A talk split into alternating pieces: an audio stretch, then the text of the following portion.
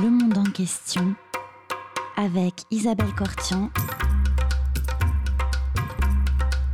Comprendre le monde tel qu'il est et tel qu'il n'est pas. Bonjour à toutes et à tous et bienvenue sur Radio Cause Commune 93.1 dans le monde en question.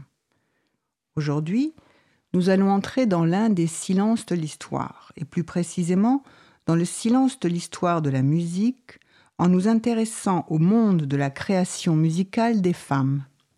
À cette fin, nous avons le plaisir de recevoir Tiziana De Carolis, une femme compositeur qui nous parlera de son travail de créatrice, mais aussi, au travers de son action et de son engagement, de cette histoire oubliée des compositrices et de leurs œuvres.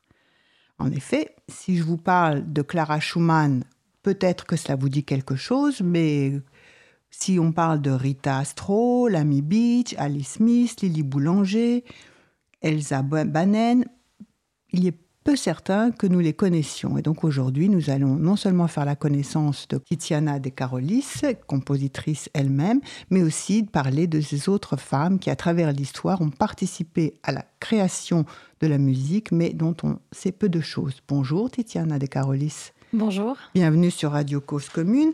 Alors, est-ce que vous voudriez bien nous parler de votre travail euh, de, en tant que femme compositrice? Alors, mon, travail, il est euh, bien plus à un large rayon que ça. C'est-à-dire que oui, je suis compositrice, mais aussi oui, je suis euh, musicienne et donc pianiste. Pianiste.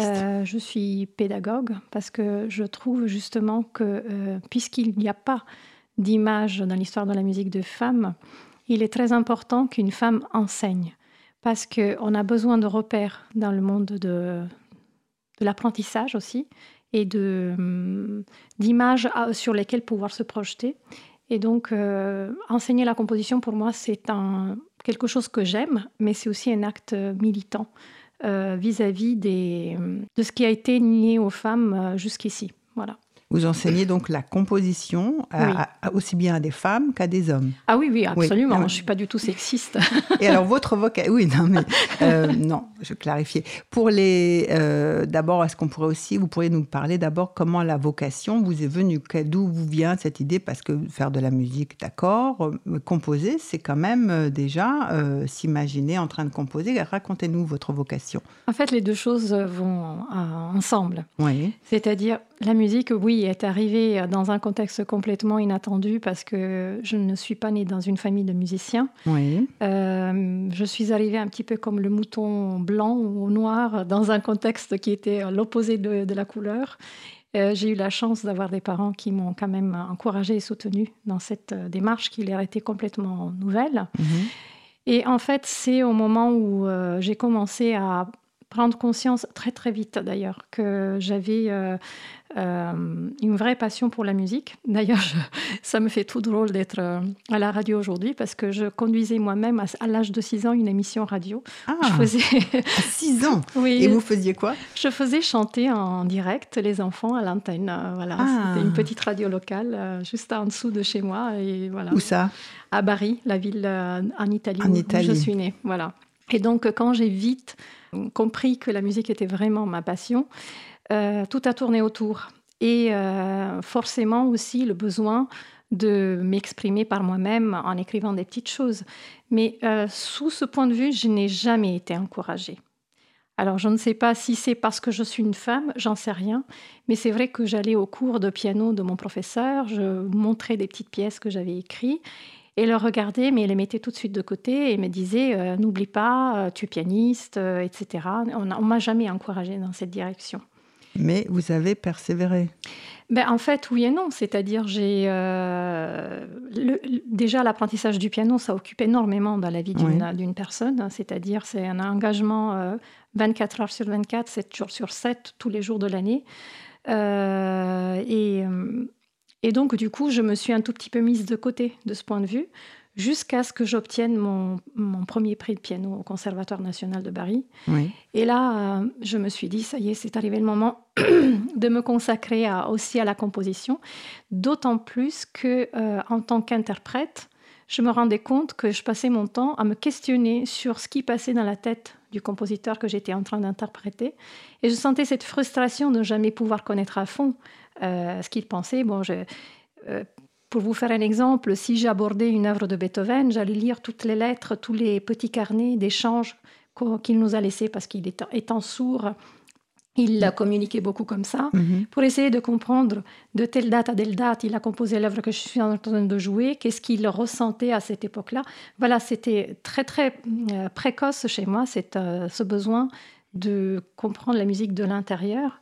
Et je me suis rendu compte que c'était juste impossible. À un moment donné, je me suis dit, il faut, si je veux vraiment jouer quelque chose qui a un sens, il faut que je joue quelque chose que je connais vraiment bien. Et donc, ça ne peut être que ma musique. Voilà.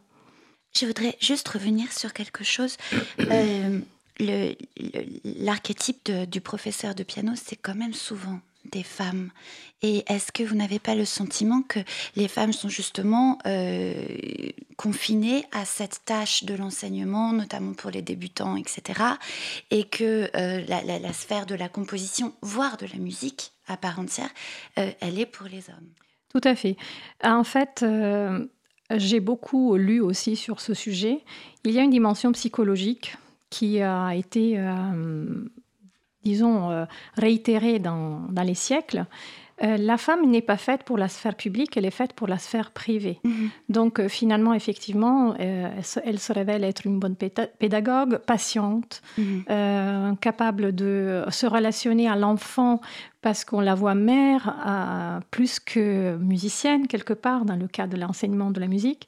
Donc finalement, euh, oui, effectivement. Et dans la tâche répétitive aussi, parce que l'apprentissage, c'est aussi beaucoup de répétitions, de reprises, on recommence.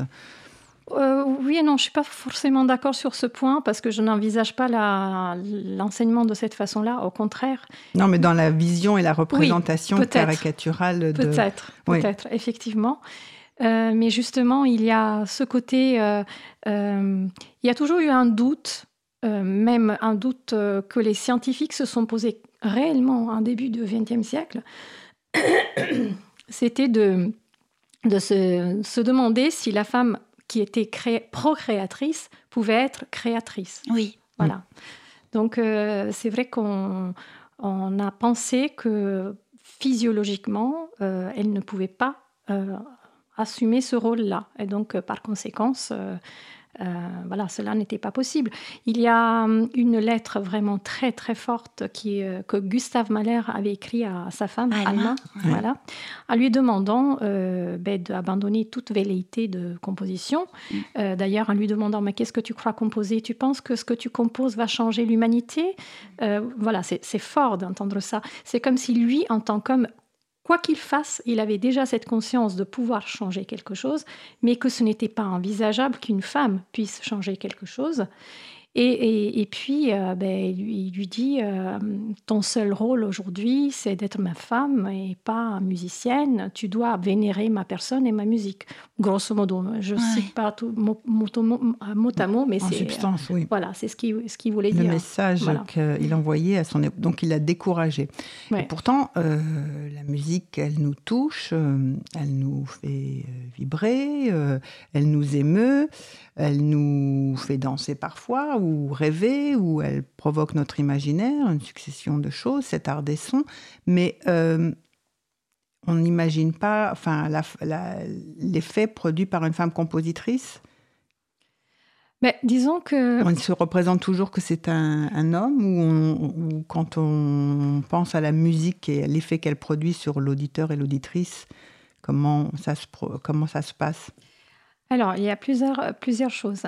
Euh, D'après des, études que j'ai faites, j'ai vu que dans l'histoire de la musique, la musique en tant que telle, comme théorie musicale, était enseignée de façon sexiste. C'est-à-dire une mélodie qui serait euh, douce et pas poignante, c'est une mélodie qu'on appelle féminine. Mhm. Une cadence qui n'est pas une cadence euh, qui s'impose, c'est une cadence féminine. Euh, Alors que tout ce qui est viril. Comme en métrique, en poésie. Absolument. On parle de rime féminine, Absolument. masculine. Exactement. Absolument. Mais d'ailleurs, on a pris ça du, du, de la, du langage euh, parlé, mm. euh, parce que tout ce qui ne se termine pas avec un accent sur le temps fort, c'est une, euh, c'est quelque chose de féminin. C'est en fait on tout ce qui est atone est féminin. voilà. Mais ça, ça se comprend aussi dans un contexte social où le rôle de la femme, c'était un rôle euh, de pas imposition, juste mm. de non-imposition. Mm. Euh, aujourd'hui, les choses ont changé. Oui, tout à fait. Mais malheureusement, euh, encore aujourd'hui, on parle cadence féminine, cadence masculine, thème viril, etc. quand on veut faire un compliment à une femme qui joue ou qui compose, on dit, eh, dis donc, sa musique, elle était vachement virile. Ah oui, on vous dit ça, par exemple, c'est arrivé que et c'est une des raisons pour lesquelles, euh, justement, j'ai choisi pour l'émission le final du, du, concerto, parce que, euh, en fait, si on ferme les yeux, si on ne sait pas que c'est moi qui l'écris, à mon avis, on ne peut pas savoir. On peut pas savoir. Voilà, c'était un peu le sens de ma question. C'est quand on écoute la musique, est-ce qu'on se représente On se dit, est-ce que c'est un homme ou est-ce que c'est une femme? C'est juste, hein. impossible. C'est juste impossible. C'est comme dire que un thème très doux de Chopin euh, serait féminin. Euh, je suis désolée, personne oserait dire à Chopin qu'est-ce que vous, qu'est-ce qu'elle était féminine votre musique. Oui, ou que c'était romantique. Euh, voilà, ah, romantique encore ça passe, mais lui dire qu'est-ce que c'était féminin ce que vous avez fait, ça serait une offense. Alors que le dire à une femme, c'est s'attendre à ce qu'elle le prenne comme un compliment. C'est ça le, gros problème. J'ai une autre question. Vous parliez tout à l'heure d'enseigner la composition. Alors c'est une question bête, mais est-ce est que ça s'enseigne vraiment? Est-ce que c'est une donnée transférable? Ou est-ce que il y a une sorte de création ex nihilo, quelque chose de, de profondément immanent et, une un don, intelligence. Un don et du travail tout de même. Alors, j'aime beaucoup votre question. Elle n'est pas du tout euh, une question qui n'a, qui n'a pas un sens. Au contraire, effectivement, euh, j'ai mis à point, au point une pédagogie très spécifique de l'apprentissage de la composition, qui n'est pas vraiment apprendre à composer, mais apprendre à dévoiler ce que l'élève a en lui. Mmh. Effectivement, euh, ce besoin de s'exprimer par les sons, c'est un besoin qu'on a ou qu'on n'a pas. Ouais. Ce n'est pas la somme des savoirs qu'on peut acquérir en musique qui fait de nous un compositeur mm. ou une compositrice. C'est euh, ce qu'on a au fond de nous-mêmes. Je commence toujours mes cours en disant à mes élèves qui me regardent avec les gros yeux écarquillés, euh, j'ai besoin de savoir ce que vous avez dans les tripes. Parce que c'est finalement ça le message. Composer, c'est transmettre un message. Après, la manière et la technique pour y arriver, ça, ça s'apprend.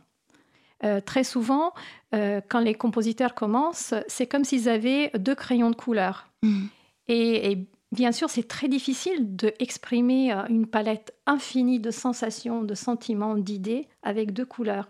Et mon rôle, c'est juste à chaque fois de les rajouter une couleur supplémentaire pour qu'ils puissent avoir de plus en plus les moyens d'aller au fond d'eux-mêmes et de sortir ce qu'ils ont dedans. C'est-à-dire, en langage musical, c'est comme s'il y avait une note fondamentale et une autre sept étages plus bas et que le travail de composition se logeait un peu comme dans la musique modale entre les deux Alors, euh, je ne comprends pas vraiment euh, cette histoire de notes fondamentales, mais ce que je peux vous dire, euh, imaginez des caplas. Oui. Des caplas, ce sont des éléments très simples. En fait, avec un capla qui, un bout de bois en mm. forme de parallélépipède, on peut faire des constructions incroyables. Alors la manière de les superposer et d'imaginer les superpositions s'apprend avec le temps. Mm. C'est-à-dire au début, quand on, a, on est tout petit, on a des caplas, on va faire peut-être un petit carré, une petite maison, un petit cube.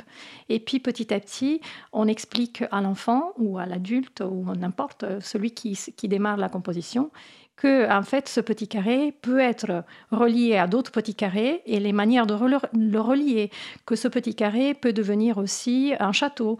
Euh, voilà, ce sont des éléments qui sont l'apprentissage de l'harmonie, donc la, science de la superposition des sons, du contrepoint, comment euh, se servir de différentes cellules musicales et de les, euh, de, les mettre en forme architecturale presque. Puis on parle de l'orchestration aussi, parce que euh, c'est pas parce que je suis pianiste que je vais écrire que pour piano ou violoniste que pour le violon. Mm. Donc on va devoir faire connaissance avec tous les instruments de l'orchestre, savoir les connaître, savoir écrire pour, savoir comment ils respirent, comment mm. ils, techniquement ils agissent. Et donc, ça fait une infinité de savoir. Alors, normalement, dans un cursus classique, la composition, ça s'apprend en fin de cursus, par exemple, d'apprentissage d'un instrument. Mmh. En Italie, il faut au moins 10 ans de. En général, oui, parce qu'on ne commence pas à 6 ans. Enfin, c'est une fois qu'on a bien euh, franchi. Mais c'est là où moi j'ai changé les choses. Alors, allons-y, j'allais vous demander à quel âge ont vos élèves? De quel âge à quel âge? Je les prends dès le premier, euh, la première année d'instrument. D'accord. Et euh, j'ai. Euh, Ils ont déjà envie d'un cours de composition? Oui. Et eh bien justement, j'avais démarré cette classe au conservatoire de, Levallois en 2015. Euh, et j'ai eu des deux jeunes compositrices qui ont commencé avec moi, entre autres enfants. Euh, qui euh, ont fait quatre ans de composition avec moi, qui ont construit euh, des contes musicaux, qui ont construit, à un moment donné, une, une, une des jeunes filles, elle m'a dit, écoutez, moi j'ai vraiment envie maintenant de faire de la musique abstraite, je ne suis plus une enfant quand même.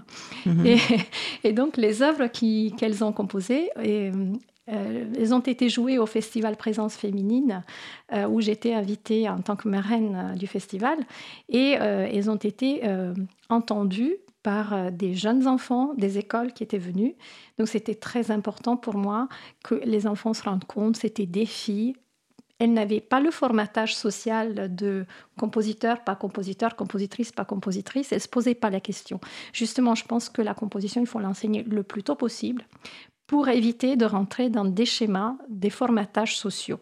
Les enfants sont de plus en plus libres de penser et d'être ce qu'ils veulent aujourd'hui, ce qui, n'était pas le cas avant.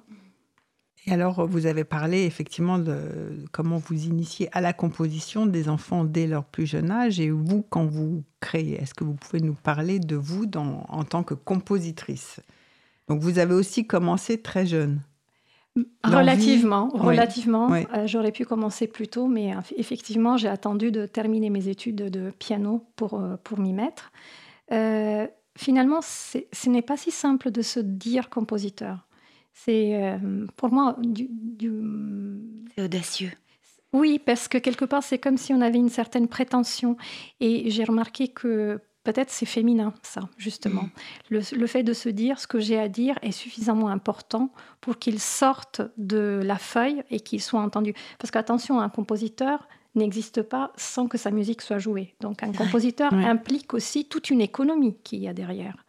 Euh, je vous fais un, petit, euh, un, petit, exemple avec un récit. Euh, en 2007, le directeur, nouveau directeur du conservatoire où je travaillais m'avait demandé euh, de écrire une œuvre pour le nouveau conservatoire qui allait être, euh, allait être construit et pour l'inauguration du nouveau conservatoire.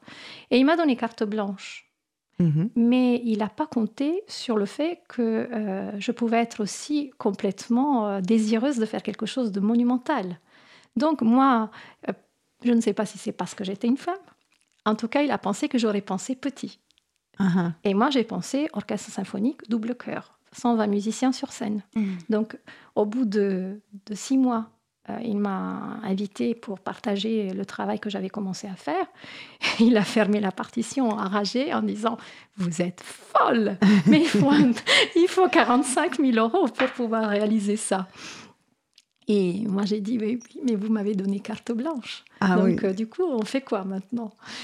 Et donc, euh, il m'a dit, ben, on a le choix soit de reporter d'un an votre création, histoire de ramasser plus de fonds. Mais reporter pour autant l'inauguration aussi ou euh? Non, ça a été fait un an après, effectivement, parce que moi, j'ai pas... Il m'a dit, soit c'est ça, soit vous réduisez vos, ambitions. J'ai dit, non, il n'est pas question que je réduise mes ambitions, je mm. peux attendre. Voilà, mm. parce que... Et avoir de la musique symphonique jouée, ça n'arrive pas tous les jours. Donc, euh, pour moi, c'était plus important de, Mm. que ça se fasse plutôt que ça reste sur le papier. Voilà. Et vous aviez déjà commencé, j'imagine. Ah, c'était quasiment fini. C'était quasiment fini. Il m'a resté euh, très peu du concerto, de, de, de l'œuvre à écrire. Donc euh, j'étais euh, vraiment fâchée à l'idée de, devoir arrêter. En tout cas, rétrospectivement, je, je, me dis que c'est très intéressant de commencer aussi par la composition. Quand on enseigne une langue à quelqu'un, un enfant, on les premiers travaux qu'on leur fait faire, c'est des expressions écrites.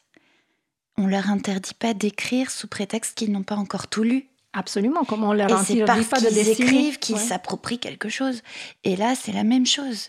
Il faut dompter aussi cet instrument et, et, les autres pour pouvoir mieux se situer par rapport aux autres et, et, c'est révolutionnaire, c'est très bien. Disons que l'enfant, il est par définition créatif. Mais ben oui. Mm. Et que plus il grandit, plus on, les possibilités, on le brime. Voilà, on le brime. les possibilités se referment. Mais se referment parce que l'école les, referme. On mm. sait que l'école, le milieu social, mais l'école aussi. Oui, Surtout l'école, parce on voit beaucoup pour le dessin, par exemple, des enfants qui dessinent merveilleusement bien, et tout d'un coup, hop, on ne sait pas pourquoi ça, s'arrête. Ils ont grandi, voilà. Absolument. Et c'est ça que je refuse. Je refuse que les gens grandissent du point de vue artistique. Et effectivement, quand ils viennent en cours de composition, moi, je leur demande de dessiner encore. Je leur demande d'écrire. Je leur demande d'imaginer. Je leur demande de ne pas abandonner cet enfant. Et c'est pour ça que je me dis, c'est dommage de commencer. À eux, oui, oui, à n'importe quel âge. absolument. Parce que commencer la composition à 20 ans, c'est euh, déjà avoir perdu ces réflexes-là, il faut les reprendre. Ah, pourquoi ne pas arrêter cette gymnastique de la créativité qui est tellement productive, qui rend les gens tellement heureux, euh, alors que après reprendre c'est compliqué. Et est-ce que le solfège, la grammaire musicale, euh, justement brime aussi un petit peu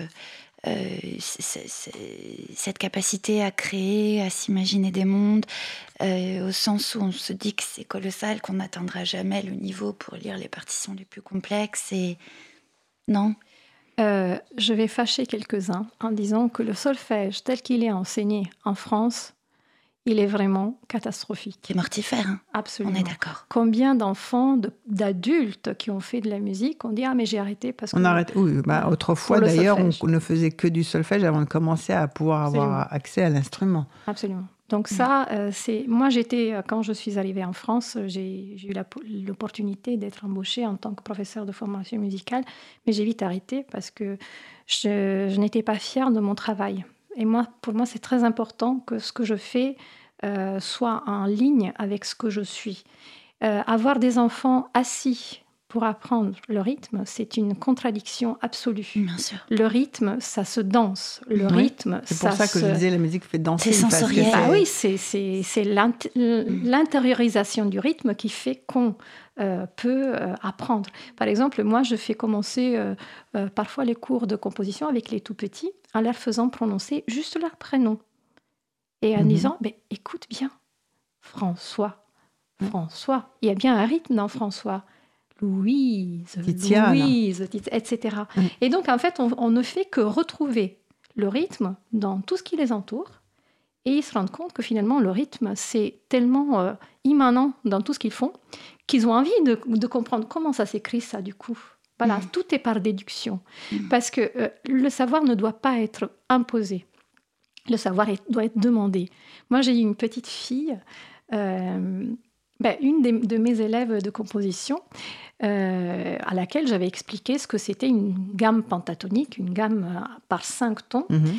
Et puis son professeur de piano m'avait arrêté dans un couloir en me disant Mais, qu'est-ce que tu fais dans ta classe? Parce que j'ai joué une petite, un petit morceau de Debussy. Et elle m'a dit, mon élève, elle m'a dit euh, Mais, mais c'est une gamme pentatonique. Elle avait 6 ans. voilà. Euh, j'ai pas, je ne suis pas arrivée en disant aujourd'hui nous allons travailler la gamme pentatonique. Mais c'était comme ça, on s'est dit, ben, et si on faisait une gamme autrement que comme celle qui est sur le piano, on inventait une gamme que par ton, qu'est-ce que ça va donner? Ah oui, ça, ça donne une espèce de suspension, je peux l'utiliser pour l'eau, ça fait penser à l'eau, ça fait penser à plein de choses. Donc l'imaginaire s'était mm. réveillé, donc il est resté à jamais associé et gravé au nom pentatonique. Pour elle, c'était un mm-hmm. nom comme euh, chaise, euh, chat ou n'importe. Mm. Et puis plus les noms sont biscornus, plus les enfants aiment ça. Absolument. Mais surtout, elle l'a aimé parce que ça avait déclenché chez elle une émotion et que cette émotion avait un nom. Voilà. Mm. Ouais, elle était quand même dans l'élément de la musique aussi. Hein. Oui, tout à hein. fait. Bon, elle avait quand même au départ. Bah oui, mais je ne peux pas enseigner à des ah enfants qui ne pratiquent pas la musique, ça c'est évident. Oui, mais mm. au moins, il faudrait qu'ils commencent. Alors, euh, nous allons euh, faire une pause musicale. Écoutez un extrait du premier mouvement du concerto pour piano orchestre, Dualité déconcertante. Quelques mots avant que nous l'écoutions, c'est évidemment une de vos œuvres. Mm Tiana De Carolis, pouvez-vous nous dire quelques mots sur Dualité déconcertante? Alors, je me suis un peu amusée avec les mots, parce qu'en fait, euh, la forme concertante euh, est justement une forme euh, qui nous vient de l'histoire de la musique, et je mhm. voulais faire quelque chose qui soit le contraire, justement, déconcertant, dans le sens que finalement, je me moque complètement de la structure du concerto. Ce qui m'intéressait dans, ce, dans cette œuvre, c'était la relation du piano avec ses timbres, avec l'orchestre, avec, ses timbres. Et d'ailleurs, je, fais quelque chose qui est assez inhabituel dans un concerto. Je, je mets euh, dans le premier mouvement et dans le dernier mouvement une soprano solo qui arrive euh, dans un des mouvements avec un masque sur scène euh, comme un personnage de, du carnaval de Venise. Voilà, je, je, je, voulais vraiment jouer avec cette forme qui, bon, des concertos euh, dans l'histoire de la musique, il y en a des tonnes. Je voulais, je voulais m'amuser. Voilà. Et ça commence par le titre déjà. Alors écoutons précisément le premier mouvement de dualité des concertantes. C'est juste le final. Oui, hein, juste le final du premier mouvement.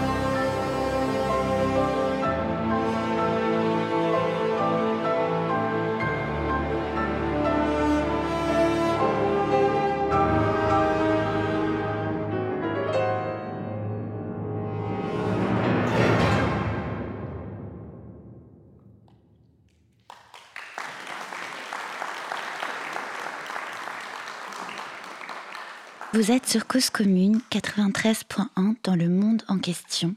Vous venez d'écouter une composition de Tiziana De Carolis qui est ici parmi nous.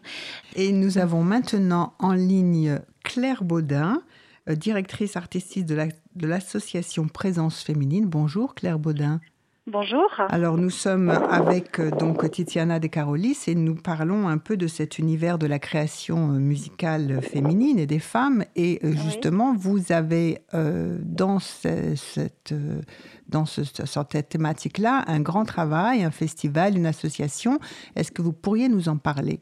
Oui, bien volontiers. Alors déjà, je salue Tiziana. Bonjour Claire. voilà, bonjour. Et bonjour, oui. Et euh, donc, Bienvenue sur Radio Cause Commune dans le monde en question. Merci beaucoup. Je, donc en fait, j'ai créé donc le festival Présence féminine euh, en 2011 et là on s'apprête donc à programmer la dixième édition. Euh, en mars prochain et ce travail du 17 au 28 mars. Voilà, du 17 au 28 mars exactement sur la métropole toulonnaise 2020. Euh, et on se, ce travail est entièrement focalisé sur la mise en lumière des œuvres et des compositrices de tout temps et de toute nationalité.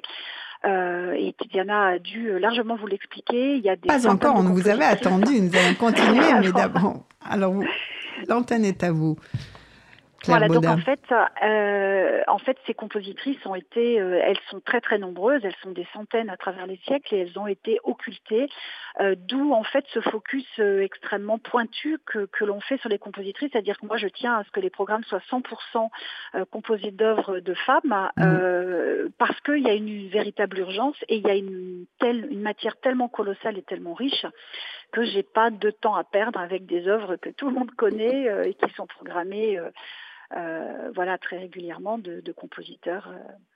Donc ça, ça ne, ça, n'est pas le sujet en fait du festival Présence féminine. Et alors, est-ce que vous pouvez un petit peu nous, en dire un peu plus euh, Est-ce que chaque année vous présentez par des, des, femmes compositrices de, tous les, de tous les temps, des contemporaines, des œuvres contemporaines, et puis vous faites jouer aussi des œuvres de, femmes du XVIIIe siècle ou d'autres, d'autres époques? Vous... Oui, tout à, tout à fait. Alors, en 9 ans, on a programmé 133 compositrices de toute nationalité, de toute époque, avec une, quand même une, bonne partie de compositrices qui, qui, sont encore vivantes. Oui. Euh, depuis 2017, on a une politique d'invitation de compositrices en résidence. Donc, ça veut dire une compositrice d'aujourd'hui qui vient durant toute l'année, euh, toute la, toute l'année, non, mais toute, la durée du festival. Et à qui on, on, commande en fait un certain nombre d'œuvres.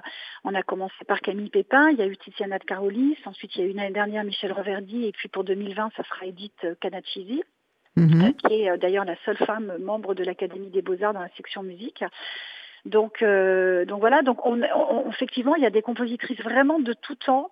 Euh, et moi, je tiens beaucoup à ça, c'est-à-dire que à la fois, j'ai pas du tout envie de me limiter euh, au matrimoine, qui est, très riche, mais je veux aussi donner la parole à celles d'aujourd'hui qui sont aussi très malmenées des programmations de concerts. Oui, alors par exemple, effectivement, qu'est-ce que ça, qu'est-ce que ça donne une idée de, est-ce qu'elles ont du mal à effectivement figurer dans les programmes oui, alors euh, il faut dire quand même une chose, c'est que le métier de compositeur au sens large, que ce soit une femme ou, une, ou un homme, c'est compliqué. euh, donc euh, je, je, les collègues, euh, enfin les, compositeurs masculins ont aussi du mal pour certains à être joués. voilà, mais c'est vrai que pour les femmes, elles ont encore plus de mal. donc voilà, c'est pour ça que c'est pour ça que nous on leur donne cette.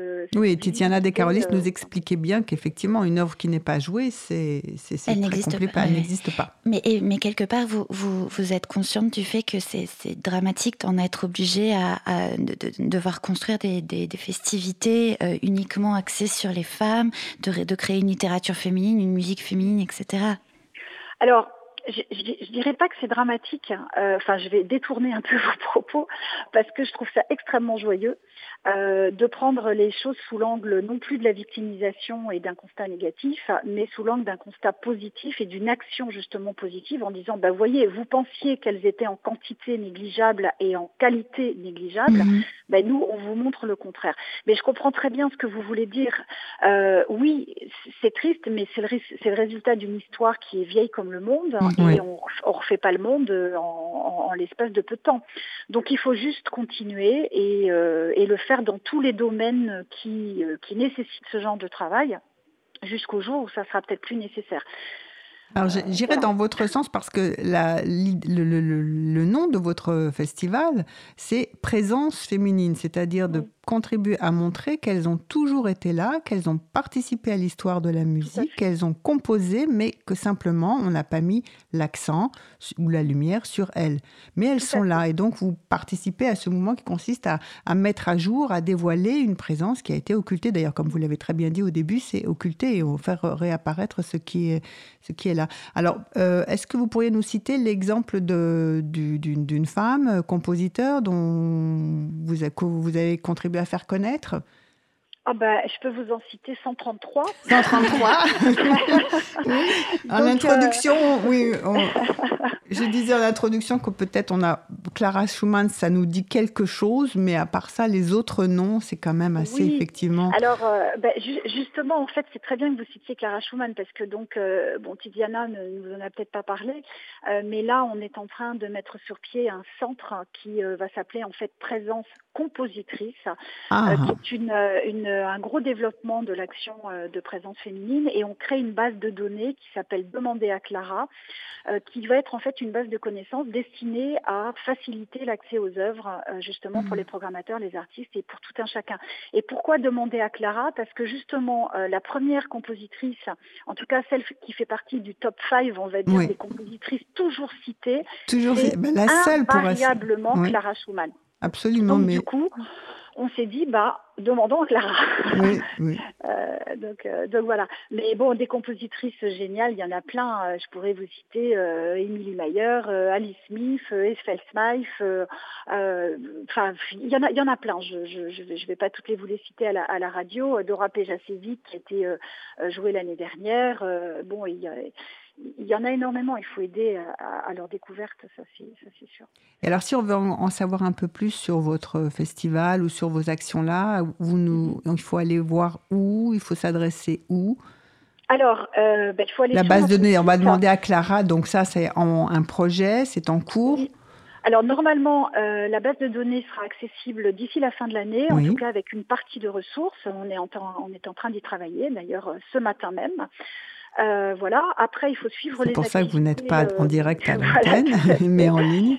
Tout à fait. Euh, via notre site internet www.présenceféminine.org, qui d'ailleurs est en train, enfin va être refondu pour euh, fêter la, cette dixième édition du festival.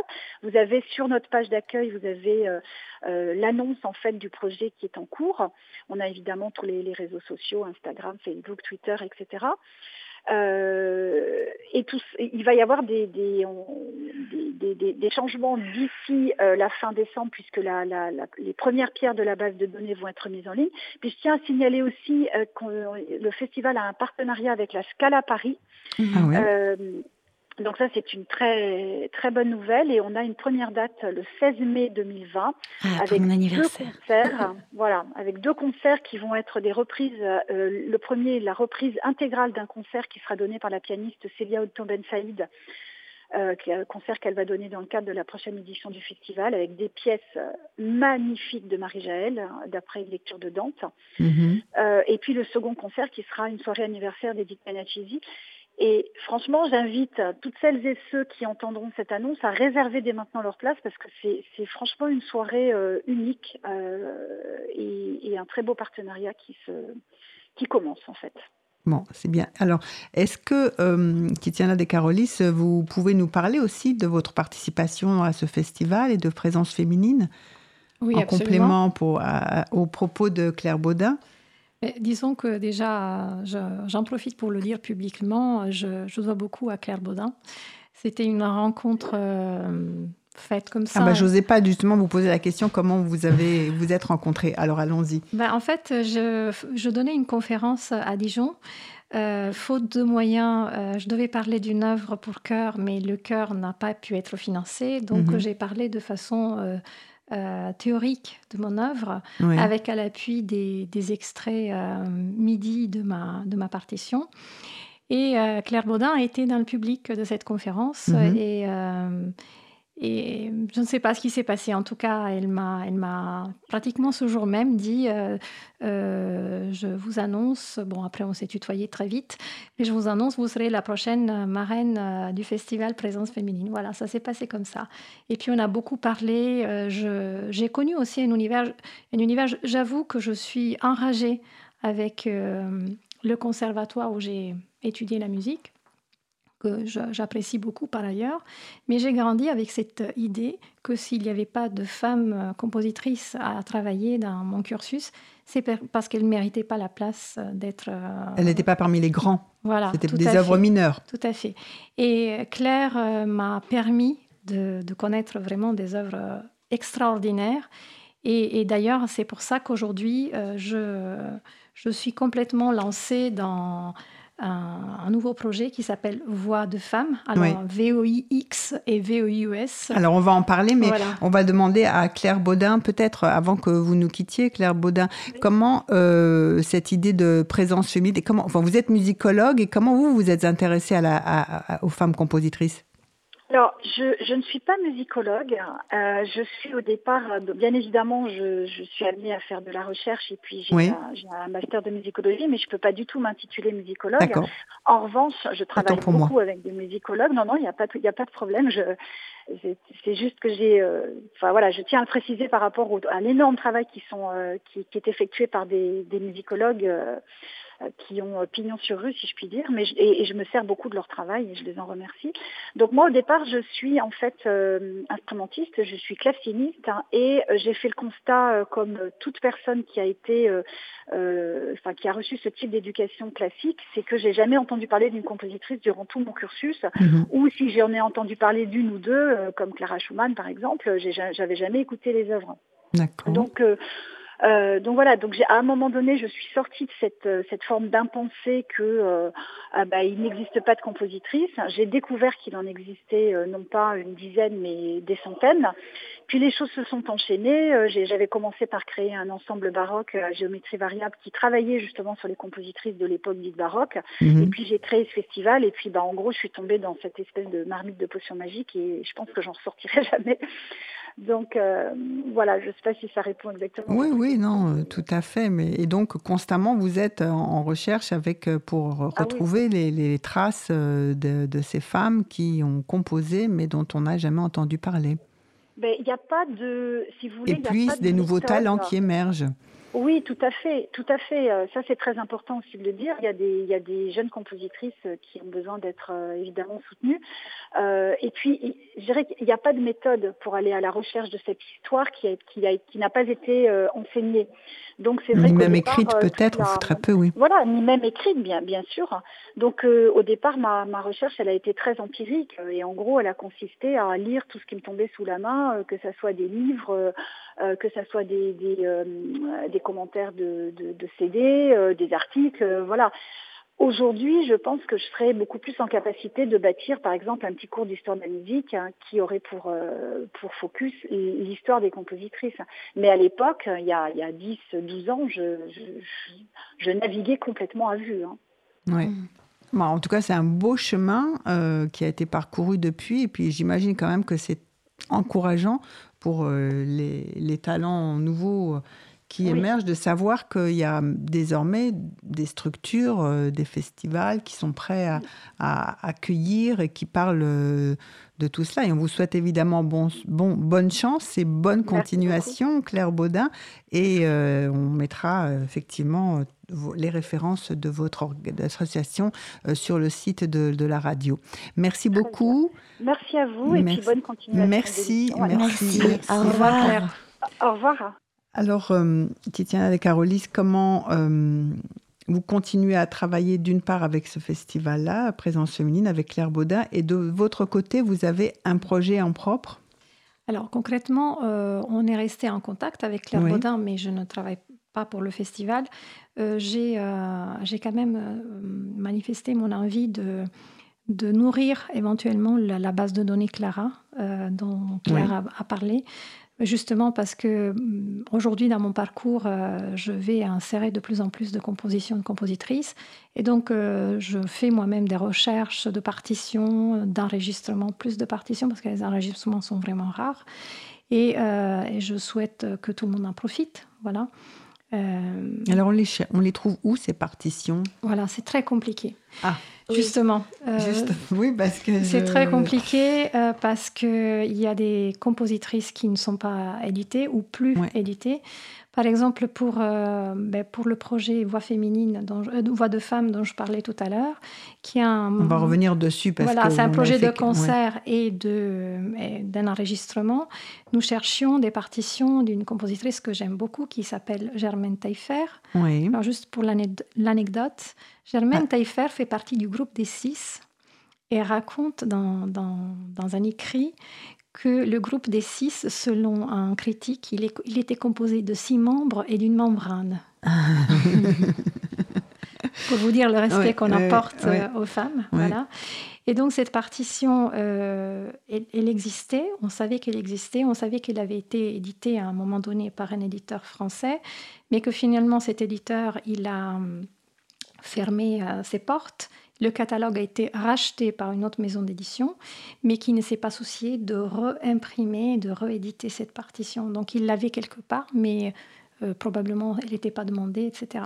Donc j'ai la chance que la chanteuse euh, qui est Theodora Cottarel, qui à, mes côtés dans ce projet, elle habite à Boston. Mmh.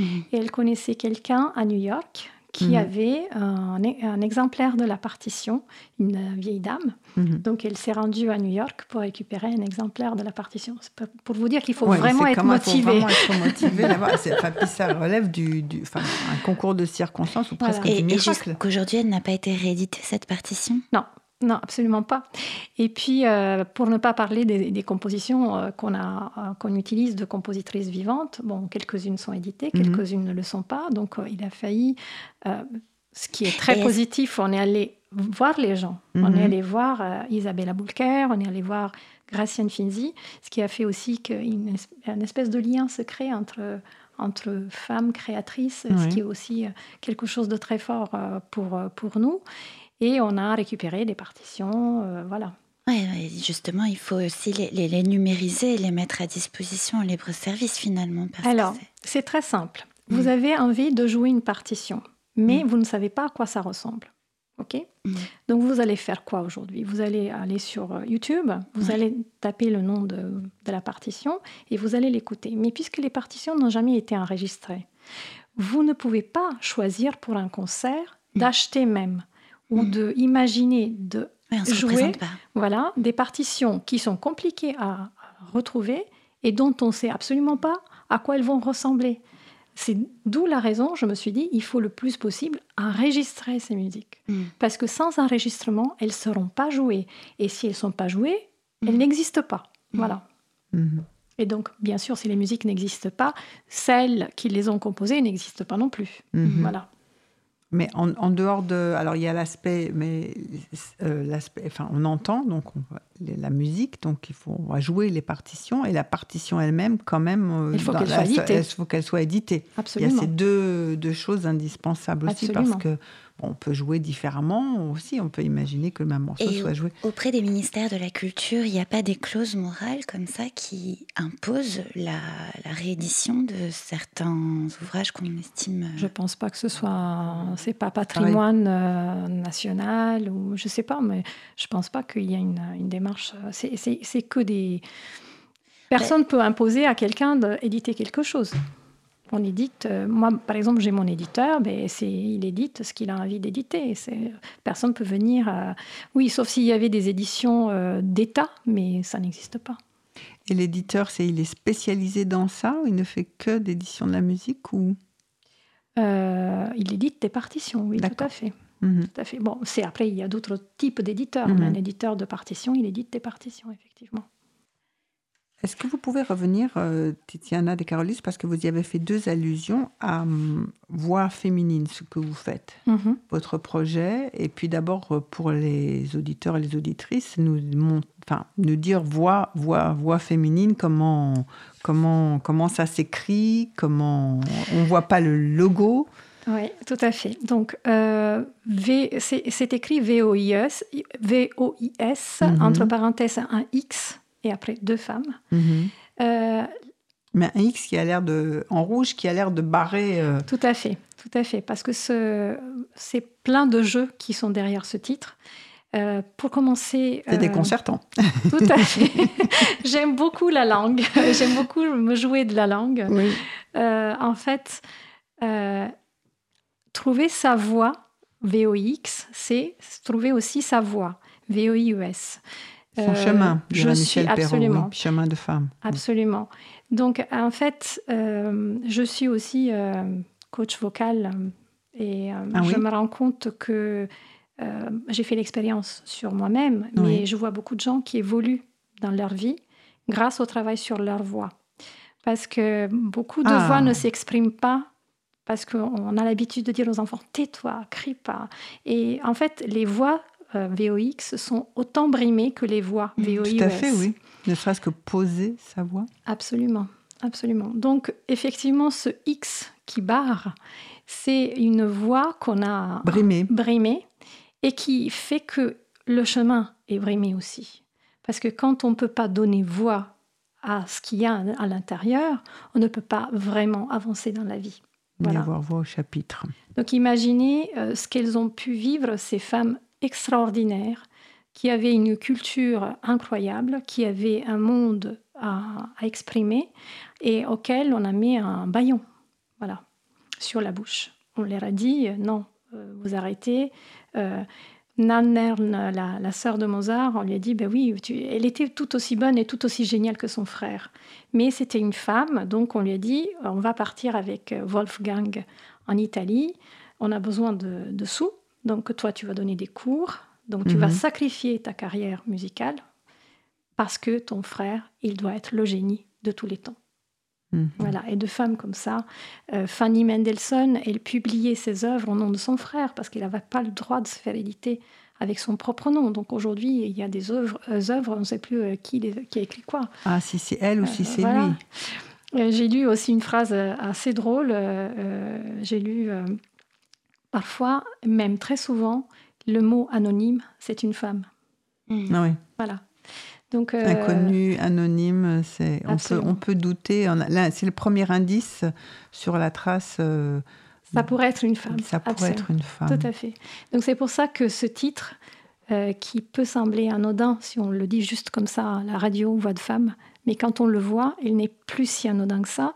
Il contient une, toute une quantité de messages qu'on souhaite faire passer à travers ce, euh, ce projet de concert et d'enregistrement, la, nécessité d'enregistrer pour qu'il y ait une trace de ces œuvres.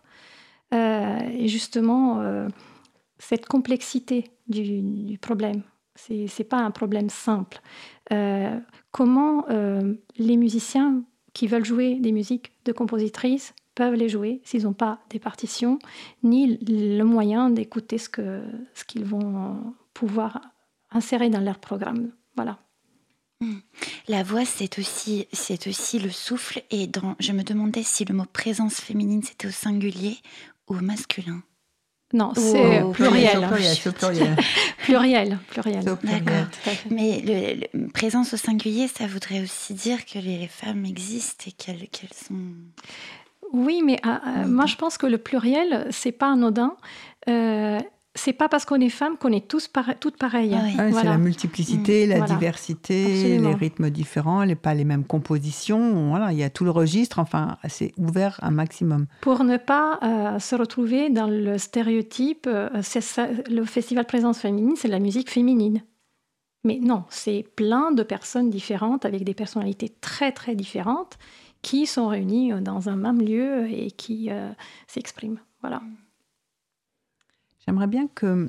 Ah oui, alors il y a plusieurs euh, albums que vous préparez donc dans le cadre de ce, projet Voix de femmes.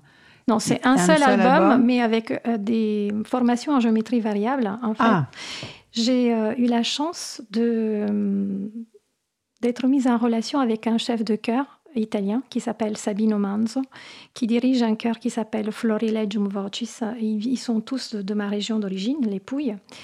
Euh, en ah, vous êtes des Pouilles. Oui, voilà. je suis de Bari.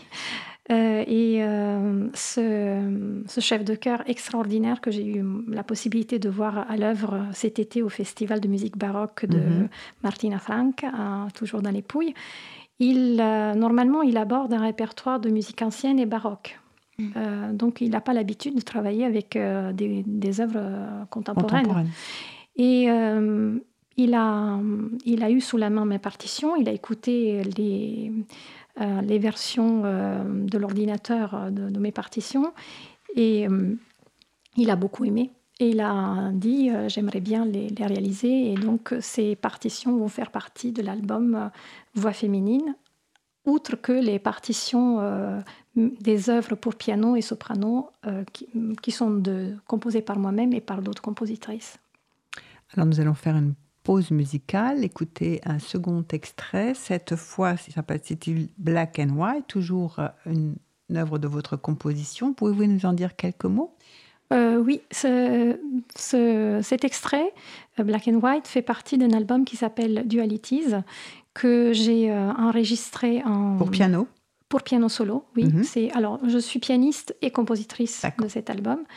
Euh, il a été enregistré en 2014. Donc c'est vous qui allez jouer là Absolument. Euh, mais j'étais aussi au, piano euh, dans le concerto. et pour orchestre. Voilà. Et c'est, c'est une, œuvre, une œuvre qui a été conçue en collaboration avec des artistes peintres qui, contrairement à ce qu'on fait d'habitude, m'ont demandé de composer des, des, des musiques qu'ils, qu'ils ont écoutées en peignant des œuvres. Donc leurs œuvres sont inspirées de mes musiques. C'est un peu l'inverse. Par exemple, les tableaux, si on pense au tableau d'une exposition de Moussorski, c'est lui qui s'est inspiré de, des musiques, euh, des, peintures, et là c'est l'inverse. Voilà. Alors nous écoutons Black and White.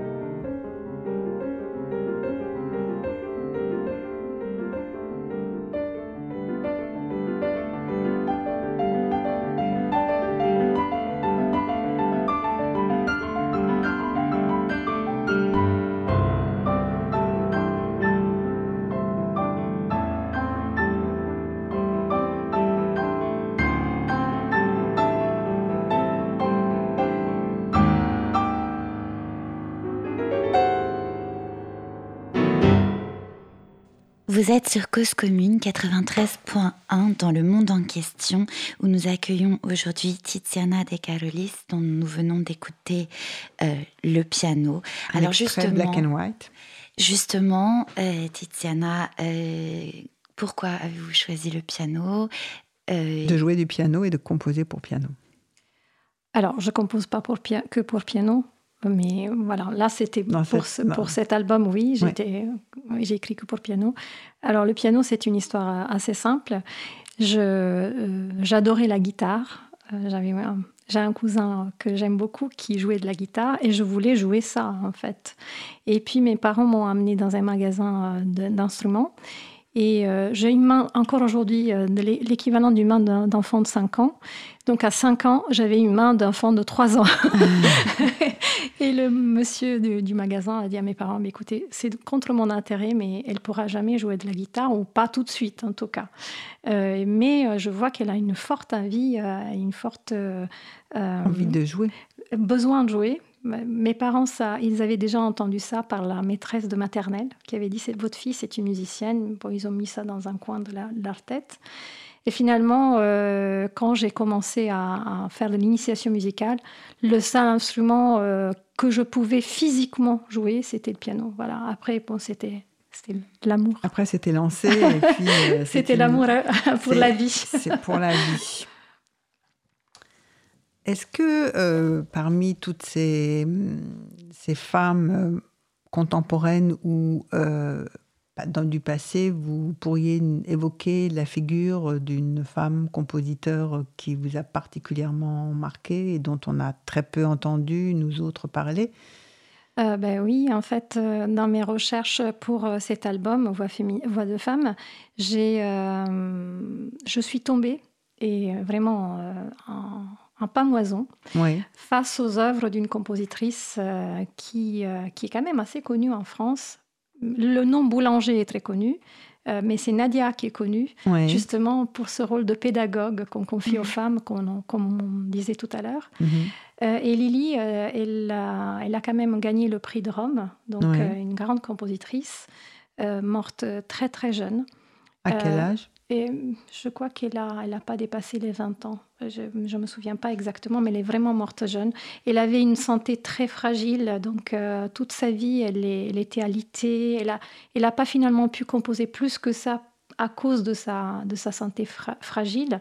Mais justement, sa musique, elle n'est pas fragile du tout. Sa musique, elle est... Euh, complexe. est, euh, on n'imagine pas du tout une jeune fille frêle écrire euh, des pages aussi euh, passionnées, aussi complexes, aussi bien construites, à un tel point que il y a aussi un critique très clairvoyant qui avait dit ben, ça serait bien la première femme depuis Ève qui aura le don de la création. Euh, il s'agit d'un cas tératologique. Alors pour ceux qui ne savent pas, la tératologie est la science qui étudie les anomalies congénitales. Les monstres, au début, on disait ça autrefois, la science des monstres. Et vous parlez de Lily Boulanger. Lily Boulanger, donc la sœur de Nadia Boulanger. La sœur de Nadia Boulanger, et donc on, pourra écouter sur l'album en préparation. Absolument. Ce fameux morceau dont vous parlez. On, a, on, a, on va enregistrer quatre pièces de, de, Lily Boulanger. Oui. oui. D'accord. Merci. Et alors, euh, vous, vous, avez parlé de la voix, enfin, des mhm. voix, voix féminines, et de la voix en particulier, de la voix brimée, en expliquant ce petit X en rouge pour rappeler effectivement qu'il y a toute une. Euh, enfin, combien la voix aussi pouvait faire partie de, de, ces choses qui pouvaient inconsciemment ou consciemment être brimées lorsque l'enfant grandit. Est-ce que et vous faites du coach de voix mhm. aussi. Est-ce que vous pouvez nous parler de ça et de, l'importance de la voix qui évolue tout au long de la vie d'un individu, mais qui au départ qu'on n'ose pas poser?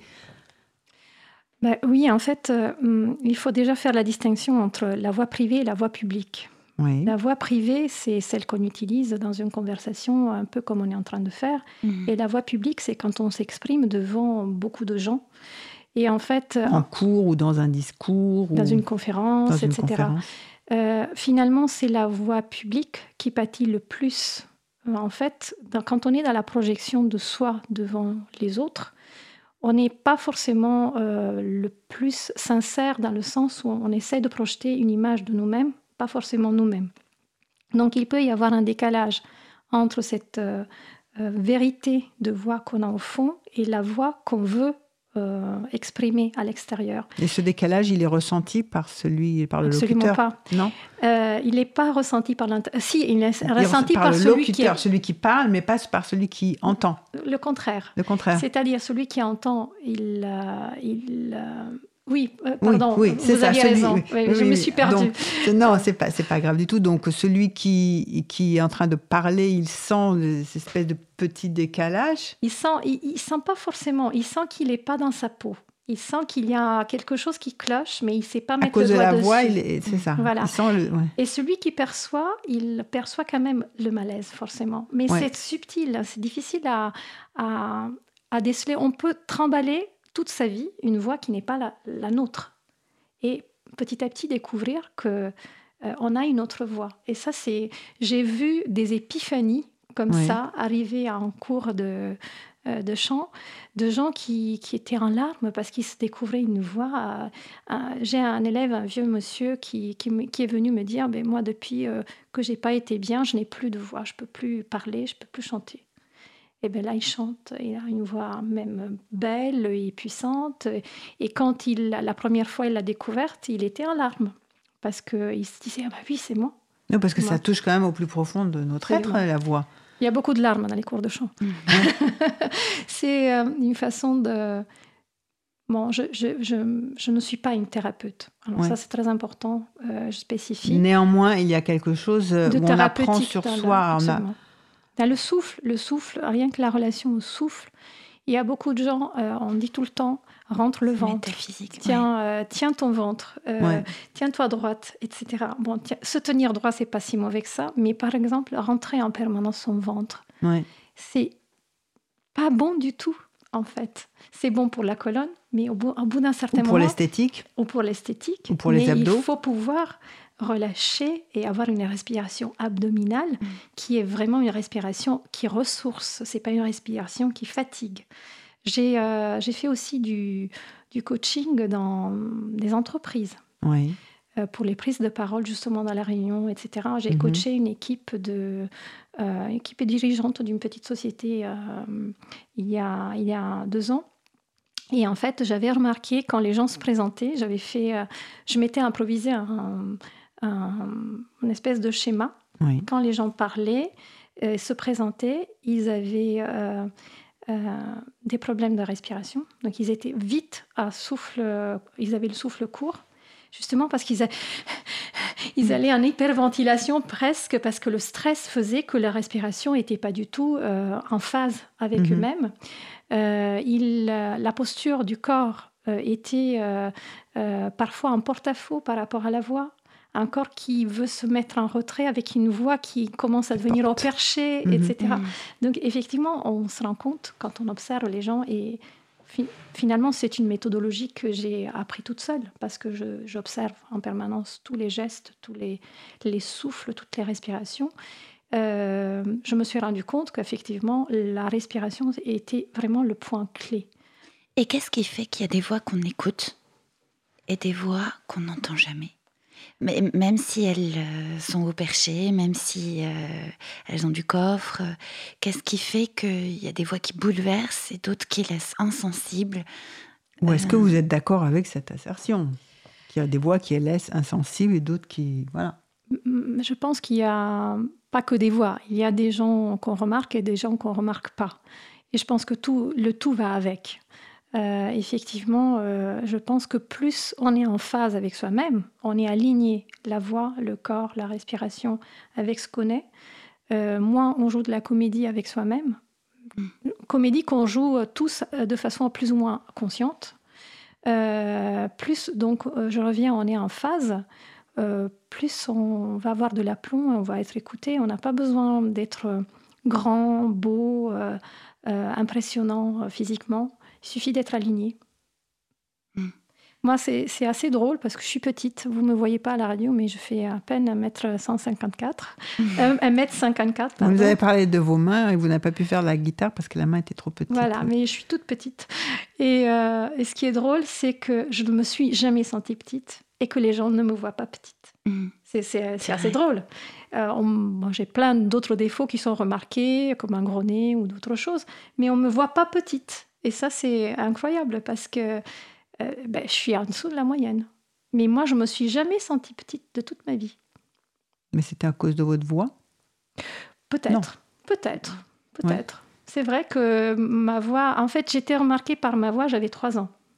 Oui. Je n'ai pas euh, rarement pu chanter dans un chœur parce qu'on n'entend que moi. Donc, mm. euh, euh, j'ai, je suis une rebelle de la voix. Oui, mais c'est bien, c'est bien ça. Il y a bien des voix qu'on entend plus que d'autres. Et, et c'est pas une question de décibels. Non, c'est pas une question de décibels, c'est une question de personnalité, je pense aussi. Hein. Ça, après, on n'est pas tous faits pour. Le chant choral. Mais pour s'imposer, le chant choral, c'est être euh, euh, dans, dans, un groupe, s'intégrer dans un groupe. On a des, des, personnes solitaires, des personnes qui ont besoin de, de mener leur, euh, leur, chemin, leur bataille tout seul, et des personnes qui ont besoin des autres pour les mener. Donc ça, c'est on est tous différents et il n'y a pas de bien ou de mal, c'est juste accepter ce qu'on est. Et mhm. moi, ça m'a pris du temps d'accepter le fait que ben, ma, ma, voix ne passait pas avec les autres. Et pourtant, j'adore chanter avec les autres. Mais ma voix, elle, est très particulière, un timbre très particulier qui perce. Voilà. Et vous n'avez jamais pensé à chanter En revanche, c'était toujours jouer et composer, mais pas chanter. On me pose souvent ah, cette question. Oui, et on parle de la et voix aussi. quel genre de chanson lyrique euh, En fait, Alors, chanter. Euh, oui, j'ai pensé à chanter, mais c'est quelque chose qui euh, m'émeut trop. En fait, euh, je suis la première que quand je commence à chanter et je suis vraiment dedans, je ne maîtrise plus mes émotions. D'accord. Donc vous. Je suis à poil. La voix, ouais, voilà. Trop. La voix, c'est-à-dire que la voix, c'est vraiment en fait. Euh, ouais, c'est moi. Et j'ai pas forcément envie de montrer à tout le monde. Euh, de vous dénuder devant tout le monde. Voilà, tout à fait. Le piano, c'est c'est quand même un intermédiaire. Voilà, c'est un habit. Un, un habit, absolument. Généralement, quand on fait un métier comme euh, un métier artistique, c'est qu'on a une certaine fragilité émotionnelle aussi, et sensibilité, fragilité et sensibilité. Donc, euh, c'est vrai qu'on n'a pas forcément envie de... Et qu'on trouve une façon aussi de le masquer aussi aux autres, par un talent. Par le, dévoiler, le masquer à la fois, absolument. C'est-à-dire, euh, c'est une grande force de la, la fragilité. L'émotivité, c'est une force savoir dire ce qu'on ressent même quand ça nous fait sembler faible, c'est euh, plus fort que montrer ses muscles, et en moins, à mon avis. Hein. Mm. Donc euh, c'est pour ça qu'on peut émouvoir, parce que c'est l'humain qui ressurgit et que l'autre peut voir. Sinon, on a Monsieur et Madame Parfait qui se baladent dans la rue et c'est difficile d'être ému par Monsieur et Madame Parfait. Mm-hmm. On est plus facilement ému par quelqu'un qui, qui s'émeut lui-même. Voilà. Oui, alors on est parti de chaque fois que dès qu'il y a de l'humanité, il y a de la musique. Dès qu'il y a des hommes et des femmes, il y a de la musique. il y a dans le, enfin, la, musique, c'est ancestral. C'est ancestral, c'est, mais enfin, c'est lié aussi au fait d'être humain. Et, euh, et, et, la voix, tout d'un coup aussi, qui au centre, qui, qui, qui, définit notre personne, notre être, qui, enfin, c'est comme notre peau. Absolument. Qu'est-ce qu'on fait quand on a un petit bébé entre les mains? On va lui chanter quelque chose pour le calmer et ça va le calmer immédiatement. Mettez des enfants dans une salle de concert, mais aucun enfant pleure, aucun. J'ai vu, moi je, pouvais mettre le, deuxième concerto de Rachmaninoff, mais à fond les caisses à la maison et mon fils il faisait la sieste royalement bien parce que eh ben, c'est une, vibration euh, dans laquelle on peut se laisser aller en fait. C'est euh, la, musique, euh, Nietzsche disait la, musique, euh, la, vie sans la musique serait une erreur. Et un exil, une peine et un, exil aussi. Oui, tout à fait. Loin de soi, oui, tout à fait. Si vous deviez chanter, ça aurait été du chant lyrique ou ça aurait été complètement autre chose? Non, pas du chant lyrique. En fait, je n'aime pas forcément les voix euh, avec beaucoup de vibrato. En mm. fait, mm, je, préfère beaucoup les voix, de, les voix baroques un peu lisse, en fait, mm. avec des, des sons euh, purs. Euh, après, euh, chanter, c'est comme la musique. J'aime pas répondre aux questions. Qu'est-ce que qu'est-ce que c'est votre style Qu'est-ce que vous aimeriez La musique, on aime tout. Du moment où c'est fait avec le cœur et du moment où c'est fait avec sincérité, juste donner du souffle et chanter. On a envie aussi de chanter certaines choses plus que d'autres, ou certains airs plus que d'autres aussi. Alors j'écris des chansons qui sont dans mon tiroir depuis des années. Ah Que je me fais taper à chaque fois sur les doigts, sur les doigts par mon mari parce qu'il dit que mes chansons seraient des tubes extraordinaires, mais ils resteront dans mon tiroir. ah, elles resteront, c'est pas du tout qu'on n'en a pas voulu, elles restent dans votre tiroir. Oui, je, je n'ose pas les sortir. ah, oui. Et quand je les chante, je suis tellement émue que c'est, je pourrais ah. les chanter moi-même, les enregistrer moi-même, mais ils restent dans le tiroir. Et vous ne pensez pas à le donner à quelqu'un d'autre? J'ai essayé, mais j'ai pas trouvé des voix qui me, qui me, qui étaient convaincantes euh, pour l'instant. Et puis, je sais pas, c'est quelque chose d'intime quelque part. Mais j'en écris plein, hein. j'en écris une quarantaine des chansons. Ah, vous, nous, nous restons un peu sur notre fin, là, Tétiana de Caroline. Ça sera pour la prochaine. Part, vous, n'arrivez pas complètement à vous en séparer non plus. Ouais. Bah non, non. C'est parce que c'est lié à. J'aime beaucoup écrire pour la voix, c'est vraiment la, la chose plus naturelle que, que je puisse euh, faire. Autant euh, écrire de la musique symphonique, ça me demande. Euh, beaucoup de concentration et parfois c'est laborieux. Mais écrire pour la voix, c'est tout simple, c'est tout naturel. J'avoue que moi j'ai grandi en Italie où euh, la voix, le fait de chanter, c'est très spontané, c'est très oui, naturel. Ça aussi, c'est quand même, euh, c'est bien de noter ces, ces différences hein, parce que ça compte beaucoup. Il y a des cultures où on pense davantage à, à chanter ou, et, ou, à, ou à réciter aussi. Ah oui, hein. tout à fait. et, et d'autres où on est peut-être plus oui, c'est normal. Moi, j'entends euh, quand, quand il fait chaud en Italie, les fenêtres ouvertes, ben, il y a des gens qui chantent dans toutes les maisons et c'est normal. Et euh, il n'y a pas de honte à ça. Alors qu'en en, France, euh, c'est un peu honteux, hein, en fait. On, oui. On n'a pas envie de se dévoiler comme ça. Et c'est pour ça que les gens. On ne récite pas de poèmes non plus facilement, alors qu'il y a d'autres contextes, d'autres lieux où. on ne s'extériorise pas voilà, en ligne générale. On ne s'extériorise pas en ligne générale, oui. Donc il y a du travail.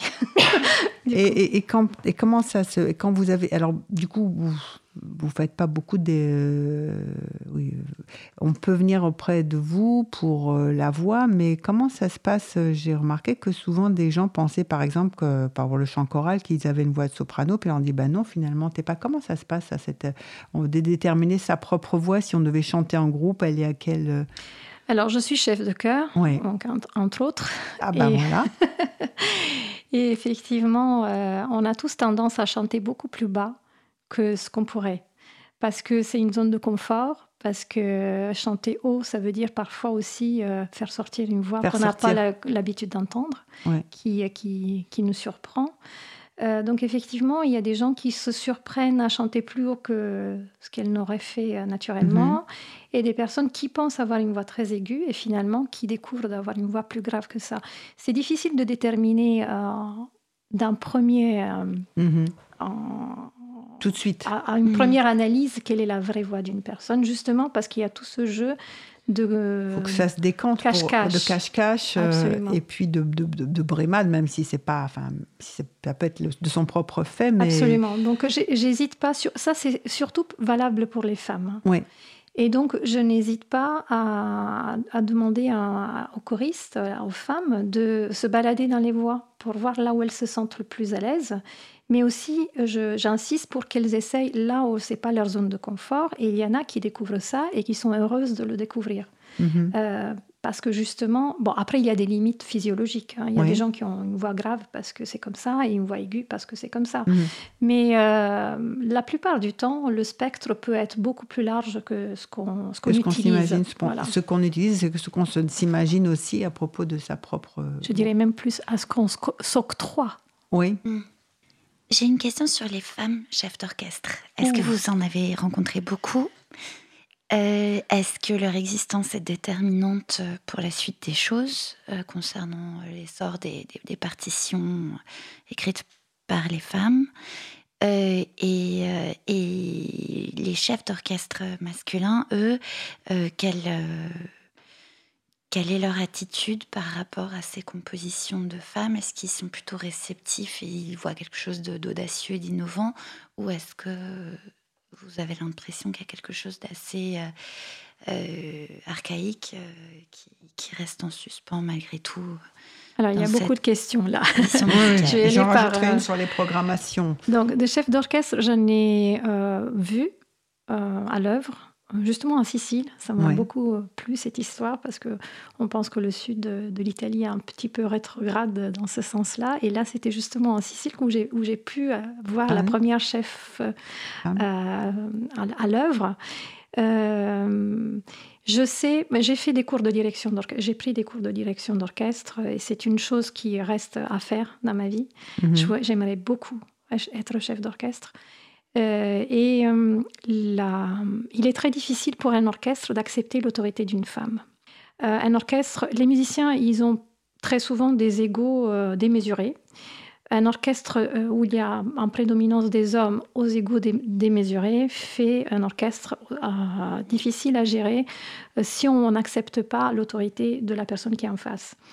Il y a des femmes qui ont une autorité toute naturelle, il y a des femmes qui ne l'ont pas. Normalement, si on devient chef d'orchestre, c'est qu'on a une autorité toute naturelle. Parce qu'il faut imposer une vision et il faut convaincre par sa vision à amener les gens avec soi. Donc c'est fondamental. Concernant euh, la... Et les gestes, euh, qu'ils soient ceux des hommes, euh, chefs d'orchestre ou des femmes, ils sont... Je ne sais pas si vous avez déjà vu des femmes diriger, elles sont rarement en robe de soirée, elles sont mm. en, costard comme, les, les, hommes. les, hommes. parce que tout simplement, on demande une gestualité qui n'est pas dans la grâce. On ne va pas se poser la question est-ce que je suis gracieuse? Je ne suis pas une danseuse. Euh, je dois transmettre mhm. Le, côté tellurique de la musique. Je dois pouvoir bouger dans tous les sens sans me soucier de, mhm. mon état extérieur euh, euh, physique. mais pour revenir à l'histoire des, hommes, chefs d'orchestre, euh, personnellement, j'ai travaillé avec euh, des hommes, mm, aussi bien pour l'enregistrement de mes musiques de films. La plupart du temps, c'était que des chefs d'orchestre. Euh, c'était un travail très agréable. Jamais je n'ai ressenti euh, qu'on me prenait de haut ou qu'on me sous-estimait. Donc ça, je, suis gré à mhm. tous les musiciens, chefs d'orchestre avec lesquels j'ai travaillé. Et bien justement, le concerto dont vous avez entendu un extrait, c'était à la demande d'un chef d'orchestre euh, qui m'a demandé euh, expressément un, un, concerto pour piano-orchestre pour la fête de la musique en 2016. Le premier extrait C'était qui ce chef d'orchestre? C'est Vincent Renaud. Voilà. Merci Vincent. Donc, merci Vincent. Euh, c'était génial. Mais c'est vrai que c'est plus facile, ça va de soi, puisqu'il n'y a pas beaucoup de femmes. Donc, si on doit avoir une relation avec un chef, ça sera plus avec un homme qu'avec une femme. Et je n'ai pas eu de relation négative hein, jusqu'à présent. Même en tant que pianiste euh, dirigé par un chef, euh, de la même manière, au contraire, j'ai toujours été dans de bonnes relations. Et euh, dans les programmations, dans les concerts, dans les salles de concert, alors euh, est-ce que ce sont les chefs qui ont un rôle à dire pour euh, on, joue plus facilement des œuvres de femmes ou non On va chercher plutôt à jouer des, œuvres d'hommes? Enfin, comment est-ce ça dépend en fait. Euh, ça dépend de la taille de la programmation aussi. C'est la programmation de grands théâtres euh, avec financements nationaux. Euh, c'est pas vraiment le chef. Le chef, il pourra dire donner son avis, mais il y a toute une économie derrière. Une économie derrière. Non, que je n'oublie pas. Non, justement, je voulais vous demander est-ce que le chef, il a une Je peux vous donner des chiffres par contre. alors, allons-y. Écoutons. Les chiffres, c'est lourd. Hein. C'est entre 2 et 4 de programmation de femmes dans, dans toutes les programmations. D'accord. 2 à 4 alors, je, je, peux vous dire ça parce que été présente à un symposium à la, au théâtre de, de, Bastille à Paris euh, récemment. En Suède, ils ont fait le pari 50-50. Et Eh bien, ils mhm. ont réussi. Ils ont réussi Ils ont réussi le pari 50-50. Ils avaient très peur que les salles ne se remplissent pas. Et en fait, les salles étaient bondées, justement parce qu'il y avait la curiosité. Et même, euh, il, euh, le directeur. de découvrir ce qu'on ne connaissait pas. Absolument.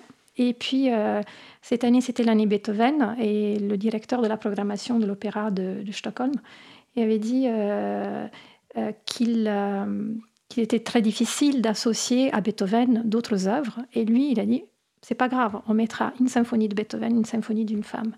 Et il a tenu son pari et ça a marché très bien. Donc ça, prouve que c'est nous qui nous mettons des limites, mais les limites n'existent pas. Et il ne faut pas prendre le public euh, pour, euh, responsables de cette situation, c'est ceux qui Il ne faut pas chercher à anticiper les désirs du public. Absolument. Absolument. Offrir, il faut qu'il y ait de l'offre pour qu'on ait envie d'écouter, il faut qu'on puisse avoir l'occasion. On donne justement le 22 novembre à Saint-Germain-en-Laye, à l'auditorium Pierre Delanoë, il y aura la création mondiale de mon œuvre Ligne Reflex avec d'autres œuvres qui vont après être enregistrées dans l'album Voix de femmes. Et euh, ben, il y a toute la mairie qui s'est euh, mobilisée pour ça. J'attends beaucoup de monde à ce concert. Alors, rappelez le jour. C'est le 22 novembre à 20h à l'auditorium Pierre, euh, à l'espace Pierre Delanoë à mmh. Saint-Germain-en-Laye. Très bien. Eh bien, écoutez, rendez-vous le 22 novembre. Merci beaucoup, Tiziana De Carolis. Merci, Claire Baudin, aussi de votre participation à l'émission. Et nous vous retrouvons, notre émission touche à sa fin. Nous vous retrouvons prochainement pour une Voilà, c'était le monde en question sur Cause Commune. Et merci à Quentin Régie. Merci. Le monde en question avec Isabelle Cortian. Comprendre le monde tel qu'il est et tel qu'il n'est pas.